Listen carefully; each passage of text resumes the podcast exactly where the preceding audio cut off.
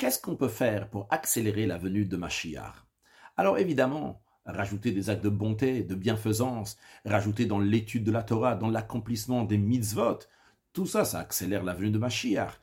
Mais il y a certaines choses qui ont une force particulière pour accélérer le Mashiach.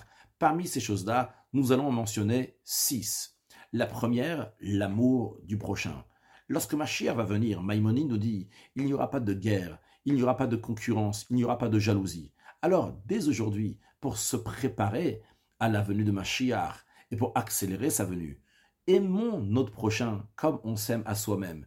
On ne parle pas ici de quelqu'un qui a des qualités que j'aime parce que c'est agréable, mais même quelqu'un que tu trouves pas de raison pour l'aimer, eh bien quand même, aime-le.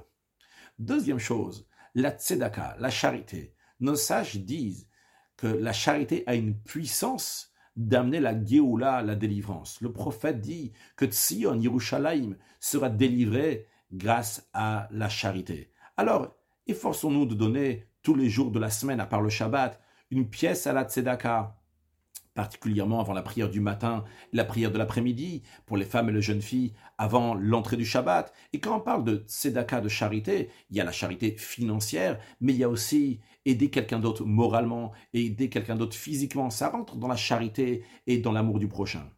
Encore une chose.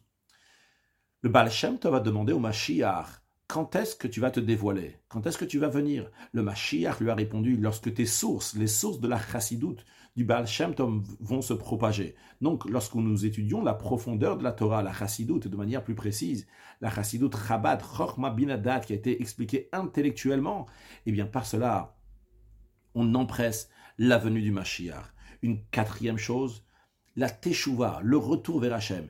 Il ne s'agit pas ici de faire des choses dramatiques, il s'agit tout simplement de faire un effort, de se rapprocher de Dieu, de dire à Hachem, maintenant je vais être plus proche de toi à travers telle chose, à travers une autre chose. Et bien sûr, cinquième chose, la simcha, la joie. D'ailleurs, Mashiach, c'est les mêmes lettres que Yismar, qui veut dire donc la simcha, car la joie amène la venue de Mashiach. Lorsque Mashiach va venir, il y aura une très très grande joie. Et nous, déjà, on se prépare. Pas seulement ça, le rabbi a dit que ce qu'il faut faire pour amener la délivrance, c'est joyeux tout simplement. Simcha betarata. Une joie purement pour être joyeux. Et le rabbi a dit, vous